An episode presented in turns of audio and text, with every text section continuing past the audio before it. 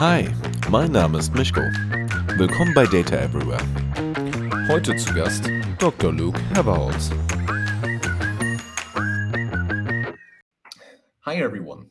I'm thrilled to have Dr. Luke Haverhals on my podcast show today.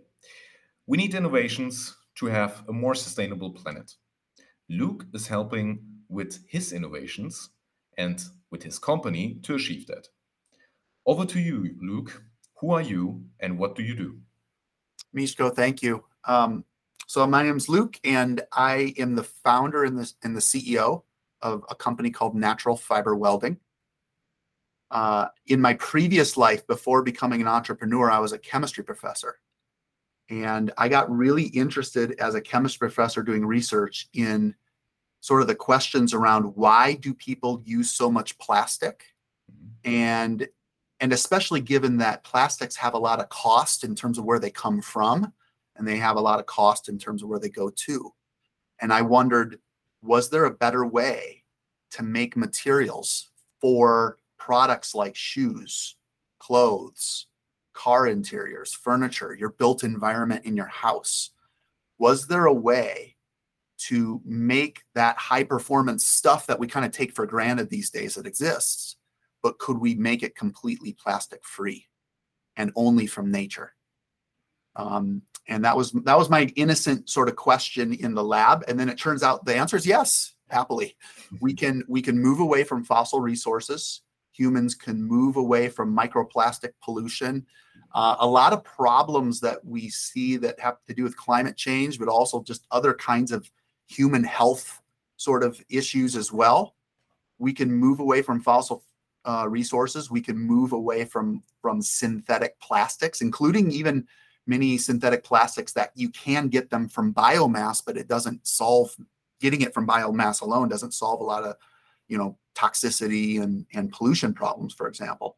Um, but you can go directly to nature, take the the plant waste that comes from growing food, take the underutilized plant materials that exist in really high abundance in the world are available on every continent where people live, come directly from photosynthesis, can be renewably produced year after year in ways that build healthy soil and therefore can also be part of the, the carbon sink solution to climate. You can you can use basically the products of photosynthesis and plants as inputs to make textiles, leather alternatives, shoe soles, foam materials, all the kinds of materials that go into, you know, think about what's in a shoe, think about what's in your couch or, or a chair. You can actually make that object, that complex object, and make it all natural. Um, and that's a profound thing when when you can do that because it means then that many things that go to landfill today because they're made of plastics that are toxic mm-hmm. don't have to go to landfill. They can go back to nature. It means you can not have to go to, the, to you know an oil well in order to get new materials to make new plastics. It means um, you can go to nature. It means you can go to nature and just use the materials. What the company is really unique in its ability to do is we don't break biomass down into sort of petrochemical soup in order to rebuild it into a synthetic analog we actually just use um, the ingredients that nature provides in ways that kind of like you already would intuitively think about using them in your kitchen. So when you make healthy food, you you you buy some lettuce and tomatoes, right? You buy vegetables and um, and you have flour and sugar and veggie oil and you might have vinegar and, and, things like that. And you put these materials together in ways where typically the, the, some of the best meals you have the less you do to those natural ingredients, the more nutrients they provide you, the, the better they taste. Um, we sort of do the same thing, but instead of making things you eat, we make the things that end up in the products you wear, um, that you have close to you on your person, that you sit on. So that's that's natural fiber welding. We're a material science company focused on making things from plants, not plastic. That sounds really, really great. Um, and it's not um, in the lab. It's um, already on the market. So you are producing that material already. Can you maybe mention um, a couple of uh, brands which you already serve with your materials? And the important part here is why actually those companies decided to go with your innovation. Um, is your innovation unique on the market? Are there some competitors? Great questions. One of the things that um, when I was working on this idea at the very start, and I'll say the what the company, the way the company sort of operates is, we don't work with any technologies that don't scale. And when I say scale, scale to billions of people. So we want to be a solution to the to the climate crisis, to the plastic pollution crisis, and and many other things like clean water, um, all at the same time. And so that means you need to have a technology that that can't just stay in the lab. Technologies that need to go into the world and allow billions of people to get to source, you know, their shoes differently in the end, for example. Mm. So um, one of the, you know, the, the reason why today a, a little company in Peoria um, started with technologies uh, and then in an unbelievably capital efficient way built a property position that now has what we what many people would call technical product market fit or or some people just say product market fit but what it means is we have materials we can make materials today that perform that can do what you know is necessary for your shoe do what's necessary for your clothes do what's necessary for your furniture. Um, and we can make those materials with technologies that can sell those materials at cost points that are immediately competitive to the existing materials that are in market today. So our Mirum leather-like material sells within the price range that you would normally buy leather or synthetic plastic leather alternatives. And you are at the beginning, so that means if you full scale, you would be cheaper than at the. the that's right. That, that's right. That's right. There's prof because we don't to make the materials the way we do doesn't require oil rigs and pipelines and refineries and um, polymer layup factories and and we don't need any of that because the plants take care of all that synthesis work and harvesting the carbon dioxide of that air. So, because of that, our technologies can focus on the transformation of those nutrient ingredients into the materials that perform. That means at scale, we're way more efficient than any other approach. And so, that really the, the, the ability to to not just say it but do it and make materials that perform and then because the technologies are so amazingly efficient and scalable, and by the way, efficient is a good thing for two reasons. Efficient because we can have more positive impact, you know, reducing carbon footprints and things like that. But it also means more efficient so that investors, when they put their dollars in, can get more effect and of scale hmm. into the world to, to have a macro effect on on the global system. So um, there's a synergy there, basically. Um, but because of because of where we're at with performance, cost point, the the ease with which we can take these abundant nutrients that just exist in the world, and then in a production system that you can copy and paste all around the world. Because of where we're at, it allows Ralph Lauren, Allbirds, Wolverine Worldwide. There's a brand called Chacos within um, that brand. Um, Pangaia, Bellroy, um, and I can just keep, you know, BMW. Companies like that can now be sourcing materials from from natural fiber welding. We we are talking with the largest brands in the world about how we copy and paste this technology on everywhere where plants and people are so that a more efficient production system emerges globally, literally comes from the ground up, uses the already existing high throughput ability of plants to make the inputs uses very efficient mixers and and presses and things like that that exist in the world today that instead of molding plastics can now mold nutrients mm-hmm.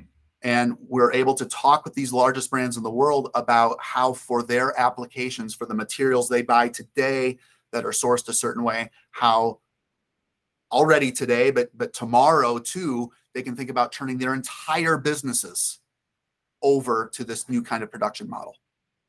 So it, it is um, it's profound and different in, than a lot of other technologies that you can read about in the space and a lot of other competitive ideas in the sense that again, what we don't require is big, complicated, expensive refineries. It also means we don't ex- we don't require big, complicated, expensive biorefineries. There's a lot of people who say, well, we should have biorefineries in place of the petrochemical refineries. And there's some truth to that. There's there's some need for that. Don't get me wrong, hmm. but it's a lot of cost. It's a lot of infrastructure, and the infrastructure NFW is using to do what we do. Our intellectual property is rooted in a kind of infrastructure that is way more able to be deployed fast and efficiently at huge scale. Um, and again, then it has this duality of efficiency of, of because of its cost point, it deploys quickly. And because it's actually just very efficient, it doesn't require lots of steel, doesn't require lots of, you know, doesn't require oil. Um, therefore, it has this impact metric that that other folks can have. And maybe the last thing I'll say is what makes us unique is we have an ecosystem of materials. So there's a lot of people focused, or there's other companies out there focused on one kind of material, like mm. like people, you know, trying to do leather alternatives. There's people trying to do new kinds of fibers for. How, for how many materials do you get right now in your portfolio? So, so right now there's there's four families of materials. Mm-hmm. That are that are ingredient branded and and now entering market. So Clarus is our family of textiles. Um, uses natural fibers, and we don't use plastics in mm. Clarus performance fabrics. Um, and so Ralph Lauren of the world, Chacos is the shoe company I mentioned. They're using these these materials today. There's other very very large European brands and and brands from from Asia and things that are um, getting ready to be using these materials. Um, Mirum is a leather-like material. So Mirum is a family of materials that you, in, in some cases, it's customers ask us, can you can you make Mirum be very leather-like? And we give them materials, and they say, yes, this is very leather-like. Thank you very much. We'll make our very leather-like shoe design. There's other cases where people are saying, actually, leather might and, and leather alternatives have these kinds of problems and issues when we manufacture certain things. Can you tune your recipe um, for Mirum to do these these extra special things, have more mm-hmm. stretch, and then we say yes, we we, we can. Or, or some of people say we want to tell a so customized a customized material or that's right we have the ability we're working with very large brands on customized materials so that they can be differentiated from so it allows us to work with everybody and give everybody a customized story that they need that they would want to use to to tell either well efficiency stories, regenerative agriculture stories, design stories. There's some people that love um, the kinds of natural scents and things that we can put in a leather-like material like Mirum, so that it has a, you know, everyone understands that you know leather has this kind of smell, and we can replicate that too. But there's some people that want their their special perfume like smell that might mm. come along, so that you get a different customer experience. So we can we can do those things. Um, we also have a foam product and um, a, a, molded composite product um, that the ingredient brand names are, are, will be coming out in the next couple of weeks. But um, those materials are headed into footwear markets. They're headed in. So you, you know when you mm. it's not just enough to have a leather like or a fabric upper on a shoe. You, you don't want the heel of your of your foot to be striking the concrete without anything underneath. So having a molded outsole and a foam cushion insole is a, is you know something we kind of take for granted walking around with our modern footwear these days. But you know you don't have to go back that far in history. Not everyone had that. Hmm. Um, so we're making those materials too, so that so that things like the entire handbag, the entire shoe, can be made from nutrients. And the beauty of that is now you have a different kind of circular economy that is that fits within the natural boundaries and the natural planetary constraints mm-hmm. that life has been working with for for a long long time so um, we're, we're we have this ecosystem of materials. They all are entering um, market with with product market fit, with the performance and the price point that the market would expect those materials like that to have. We're the ones that are able to say, and it's plants, not plastic. And then there are um, some companies just adopting the individual ingredient brands and, and they make their products better in, in different ways, um, you know, ecologically, sustainability, transparently, but also performance. Um, but then there's some brands that are thinking very, very special. So there, what will be coming out in in the next few months is there are some large brands that are thinking very differently about the entire product being made for a circular economy hmm. that has already existed on the planet for for billions of years it's called life where nutrients you know cycle through and where the sun powers this circular economy that we call life um, and yet the what what people haven't sort of recognized is there's a there's several really deep entrenched problems with like for example footwear that's made with a lot of different kinds of plastics mixed together. Now, when you want to recycle that pair of shoes at the end of its life, you have to unmix all those different kinds of polymers. And then the, you know, no system is 100% efficient. So even if you could unmix those those different kinds of polymers, then every kind of every polymer needs a little bit different kind of recycling. Depending on what recycling technology you're using, it tends to be more expensive than producing virgin mm-hmm. for, for a variety of reasons. Um, and then polymers tend to break down. So that, that's the that's why there's not there's a lot of people talk about circular economy for synthetics, but there's not really when you look at the statistics, there's not very much circular economy actually happening. Um, and it's it's it's for these technical economic sort of interface reasons.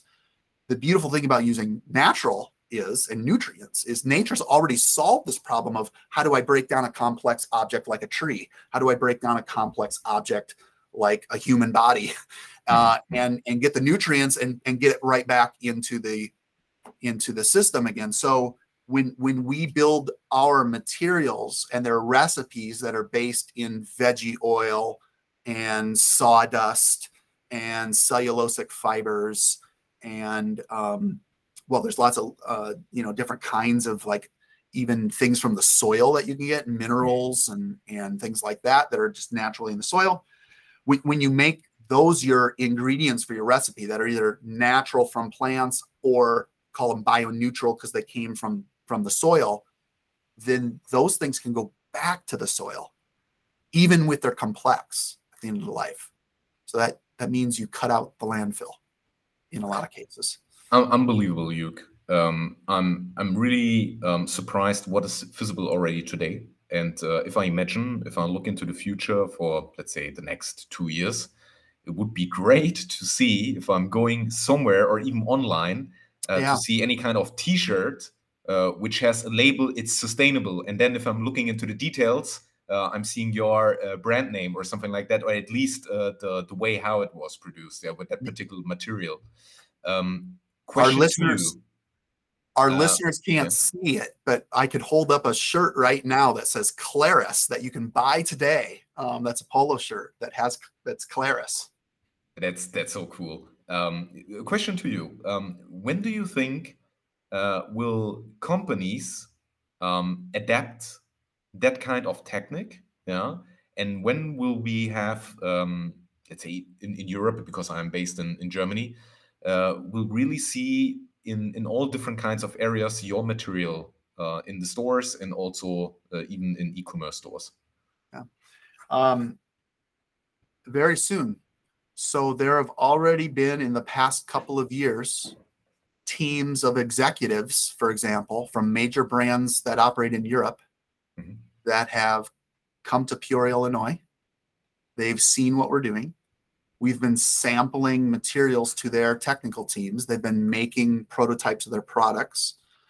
And now we're at the stage of we're we're in the negotiating of and planning stages mm. of factories in Europe. So the demand is there, but what about the production itself? You mentioned it That's already I mean. at the beginning. We're, um, we're literally um, there's there's everything from investors that you know invest in equity in in companies like ours. Mm that we're Mhm. working with and then those investors are learning about how these brands like we're able to write on paper how large the, even even single brands some of them can be more than a billion dollar customer to nfw just one brand Hmm. and then there are dozens so Hmm. the, these markets are very large that's the other thing to say is like hundreds of billions and uh, of dollars big is is how big textiles and leathers and leather alternatives and shoe outsoles it, it it approaches a trillion dollars a year worth of very specific addressable market that NFW um, can can sort of grow into and take through time. And, and you Okay. mentioned, uh, sorry to interrupt you here, but you mentioned two different industries now. Uh, so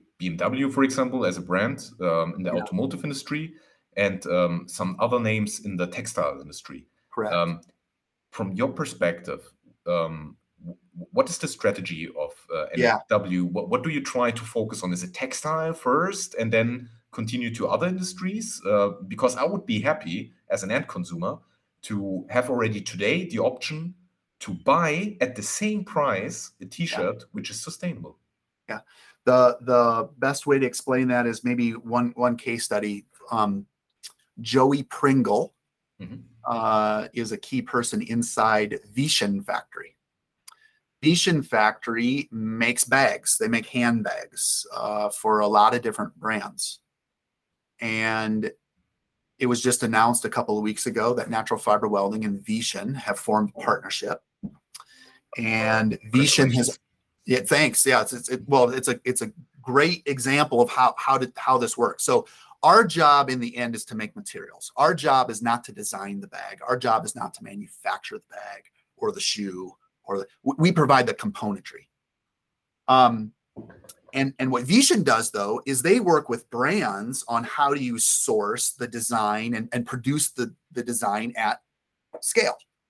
So in other words, there's designers out there, there are brands out there that you know the, the talk about you know the way the textile industry works but long ago a lot of brands gave up any verticalness to their manufacturing systems and and supply chain was developed to and, and they run their designs so to speak they run their products Mm. within a complex supply chain so the, the way that you get to scale really fast is when you have the technical performance to get through all of the manufacturing processes then it means a company like Natural Fiber Welding could put our materials into the hands of Vishen Factory, who then is interfaced with not just one brand, but many brands, all of which want their different designs to have Mirum or Clarus Mhm. in it. And then they know how to transform our materials into that bag that performs. And, and at the cost structure, by the way, we're not asking Vishen to build a different kind of a factory to use our materials, right? They can literally take our materials, use them um, as you would expect. You know, they use other kinds of materials today to make bags, but now they're using Mirum. Uh, and and then that scales very rapidly because instead of NFW needing to interface with a hundred different brands, we can have Vishen, Mm. who already knows how to talk to those brands, already know has the relationship with those designers. Mhm. And because our materials work and they work at a cost point that's also normal to the system, those designers aren't then having to pay exorbitant premiums for materials. Mm. Mm. So um, that that you know the way we deal with a lot of let's say small, medium, and even some of the large brands is what what we would call certified converter, which is companies supply chain partners like Vishen that know how to take what we do and get it you know get it out to the brands to, to the next step. There's also technologies that we're implementing directly into supply chain. So uh, one of the one of our uh, key investors in our company is a company called smart shirts. Smart shirts actually makes millions and millions of polo shirts and more than that millions of dress shirts and things like that. And we can deploy our technology inside their factories in a way that lets them then do sustainable things that weren't possible before, make products that perform in ways they could never perform before, all at the same time. So the way the way we get to scale is brands. We've gone to the brands. The brands have signaled, "Yep, this checks all of our boxes." Some some brands love us because we can make vegan material. Some brands Mhm. love us because we're the lowest carbon footprint um, choice by an order of magnitude. Some brands love us because they're trying to get they, they want to run a circular economy, and we're their only legitimate way to think about a circular economy. Some people want just pure performance, and there's things we can make our materials do and perform, and they get the sustainability story kind of along for free. Um, no matter what direction you think about it, you end up all the roads kind of come to natural fiber welding and this this general purpose way of doing biomimicry to, to manufacture materials. So, and then we work with supply chain. We ask the brands, how do you like where in supply chain does your stuff come from? How does it get put together? Then we connect into the supply chain and we're and we're now just talking to people about how about project finance in order to build a factory here? How about um, a partnership with someone like Vishen so that we can make more handbags in this region. Hmm. You know, Vishen itself is expanding itself into another region. And so as they expand into another region, then they take all of that knowledge of how to use Mirum into a brand new region. That's a brand new set of brands, brand new market um, for people who want to want to have their all natural performance, good for the environment, good for you, so, sort of like products that go into the world. It sounds super complex, Luke. Uh, all the different parts which you are mentioned, the manufacturing side, um, then the part which is uh, the most crucial one, the innovation. Yeah, you are still expanding um, your um, kind of materials which you are creating uh, and building. Um, and on the other hand, you need to scale somehow. Yeah, so it sounds really super complex. And what I understood so far is, for sure, you need partners who are helping you out here and the market demand is uh, for you the important point here. At least it sounds to me that you don't focus on a specific industry. You are rather looking for okay where is the smartest way for us to scale to continue and to partner together. Is that correct? Yeah, we that's right. We we build, I mean, it is complex, and yet we can reduce the complexity down to to a handful of things. Like um NFW to date hasn't done really expensive, complicated marketing schemes because we think that the best way to build value is to actually get to know people like Joey and Vishen. Um, you know, we, we we're working with many of the world's largest brands, and but the questions we're asking them are tell us more about your supply chain. How does that work? Where does the value lie? How do we how do we get information to you? How do we get the materials to you? How do how does it all work? Because then it allows us in an unbelievably capital efficient way to actually deploy. So we any company any new idea in particular when you're when you're making a, a new kind of like physical thing you're you know new kind of manufacturing the, the first hurdle is can you get product market fit can can the technology prove that it's valuable the next stage is once you've proven that it's valuable can you prove it's val- then, then that's where i say there's technical product market fit. That's like not only does does the market like want this thing but can i build it in a way that scales? Mhm. so nfw has already proven that. There's there's shoes there's bags there's wallets. Um, there are entities that are making car parts. Um, and that's you can google that and find that. Not just one that's multiple. amazing.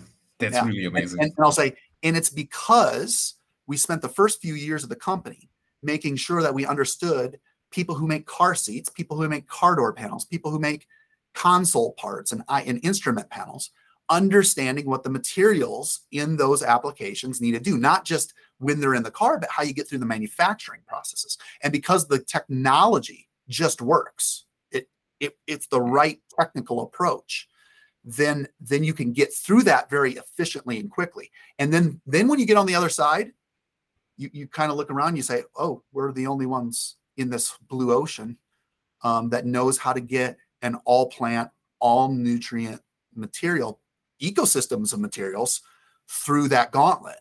And and so now it lets us have the, the fun really begins because now you talk with large brands and large manufacturing partners about where on planet Earth should we copy and paste this knowledge. Hmm. We have the knowledge. We have the intellectual property. There's lots of patents that have been um, already issued to the company, hundreds of other patents flowing through the international system that Mhm. protects our ability to to to set up this system and do it um, the right way and then um, working with the biggest brands in the world on the demand and how soon products show up in some cases the products are already here and then all of that becomes the the right sort of um, metaphysical ingredients to work with the supply chain in a really uh, strategic way so that we get the most efficient deployment of the know-how running in the supply chain. So at, at this point everything kind of reduces down to the technologies work they work at cost points and scale in ways other technologies haven't yet been proven to be able to do. Um, we have the attention of the brands and with those three things we can go to supply chain with a lot of confidence and say do you want to work with us? And then everyone's basically says yes we do. Because we we understand the mandate in the world to be lower carbon more circular less waste more of plants and renewable things that build soil than of you know non-renewable things that are fossil so everyone understands that that's the supply chain needs to go that way we come in and we say okay here's how you do it Exactly. Everyone is talking about we need more innovations. Uh, we need more solutions for our current problem. And here you have one. And uh, unfortunately, if I'm talking to friends, uh, nobody knows right now, at the moment at least, Yeah. what no uh, one knew, no one NFW knew is. about that's right but no one knew about the computer and, and when i say nobody statistically speaking nobody knew about computers in 1970 okay e- exactly. It takes time, right? Yeah. So if an innovation is there, it takes time. And um, I cross my fingers uh, that it will be soon. And uh, next year, hopefully, I can purchase already something somewhere with uh, your material. And this leads me to my last two questions, Luke. Um, question number one um, If someone is listening and wants to work with you together because they have a factory or they have a brand or something else, how can they reach you or contact your company? And the second point is, um, where do you see yourself in five years? Because I have seen you raised a lot of uh, venture capital, so it looks like that the pockets are full. Yeah, so that's why I'm really curious about where do you see yourself in the next five years? um, so the way people can reach out is either through our our website um, is is probably the primary way. We have um, a, a diff- different places in the website where people can tell us their you know if they want a leather like material then they can go to the mirum part of the web page they can type in what their application is. They can talk to us about the the quantities um, that they would need either now or in the future. Um, and then we have a whole um, Mirum business unit. So Dr. Oyana Elzaldi um, is leading an amazing team of people that's interfacing then with brands and supply chain. On the Clarus side, um, Greg Stillman um, is our general manager of our Clarus business unit, and more of the same. They're inter- interacting with the Ralph Laurens and the Patagonias of the world um, and doing the the kind of development work, and also then working with supply chain as well on how we deploy the technologies underneath um, in so right now you can um, you can buy things made of Mirum, things made of Clarus, uh, and we're at the point where um, tens of thousands of units. We're, we're just now there's an order that went out the other day where we'll start to have the first brands doing a hundred thousand of a, of a certain product that's made with our materials. Um, tens of thousands and hundreds of thousands as as remarkable as that is on the time frame that we've done it and and and again the capital efficiency of it we, we all know that there's billions of people on the planet. So there's about a dozen to two dozen very large recognizable names people know all over the world um, that that are right now we're working with on what it looks like in five years for them to be selling not just millions, tens of millions, in some cases, hundreds of millions of units Mhm. of things that they sell Mhm. in a year, globally deployed around the world. Amazing. So, uh, you know, in other words, a company like ours, then that's generating, you know, getting pretty darn close to generating uh, a billion dollars of year of good for you, good for the planet um, materials, and then from there, you know even even tens of millions of units with a few brands. Of course that's a huge successful business for us. Um, but then but then there's still more work um, to do because again these markets are hundreds of billions of dollars big globally. So okay there, there's a different version of where's nfw in 20 or 30 years where i'd say our appetite is to be one of the top five, 10 companies in the world that everyone recognizes changed human history in a really remarkable way, in the same way that a handful of computer companies 30, 40 years ago changed the world in some really remarkable ways. Okay. Um, from a material standpoint, I'll just say plugging into nature. We, what I didn't have to um, be a genius about was was understanding how trees trees just grow the way they do. Different crops people can grow regeneratively that just existed. We get to tie into that in this remarkably efficient way. Um, and so the, the scale that's behind us is already there. Now it's just a matter of working with with large businesses on how do we deploy and how do we uh, the, the strategy is land and expand. Mm-hmm. so we're landing with with large medium and small customers. We're landing with um, large, medium, and small supply chain partners. And within that, then we can expand. So, you know, in order, we all take it for granted, but the first organisms on the earth, they had to get their toehold somewhere, right?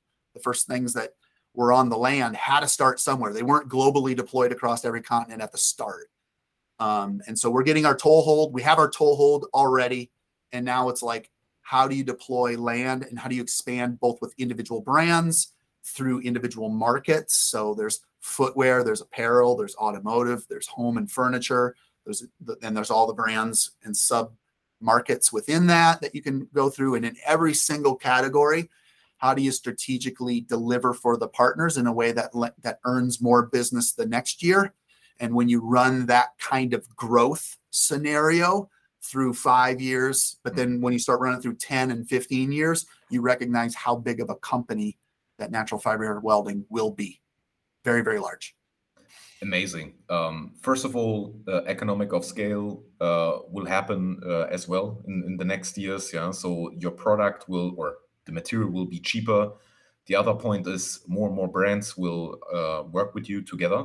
Um, the other point is more uh, products will be available on the market, and I'm super super curious to have the first product in my hand, and I will definitely text you or write you an email yep. if I have it in my hand. Yeah, at least if it's in in, in Germany available. I, am sure I can. Yeah, yeah. Camper. Purchase it already so for, in, so the US. Camper is a is a brand from Portugal that sells shoes and um, already you know, in Portugal. The listeners, Europe, yeah? the listeners won't see it that I'm showing you, but here's my shoes I'm wearing today. Can't go go get your camper. They're available in Germany right now. Ah, super cool. Okay, uh, one reason definitely to purchase them, to test them out, and to provide you feedback. Yeah. Yeah. Super, yeah. super cool. Uh, Luke, thank you very much for your time. It was a super interesting um, conversation with you about um, the material, what you're doing, where you are right now, and where you will be in the next five uh, years, probably. Uh, so I cross my fingers that everything uh, will work well. And on the other hand, um, congratulations. You have done an amazing job, and the impact of that material uh, is simply huge yeah, for our planet um, and in general for a more sustainable lifestyle. Miško, thank you so much for the opportunity to uh, to share. And um, anyway, we should do a, a follow up not so long in the future. We can talk about uh, things are happening faster and an accelerated rate. So I look forward to talking to you again about it sometime. Sure. Thank you.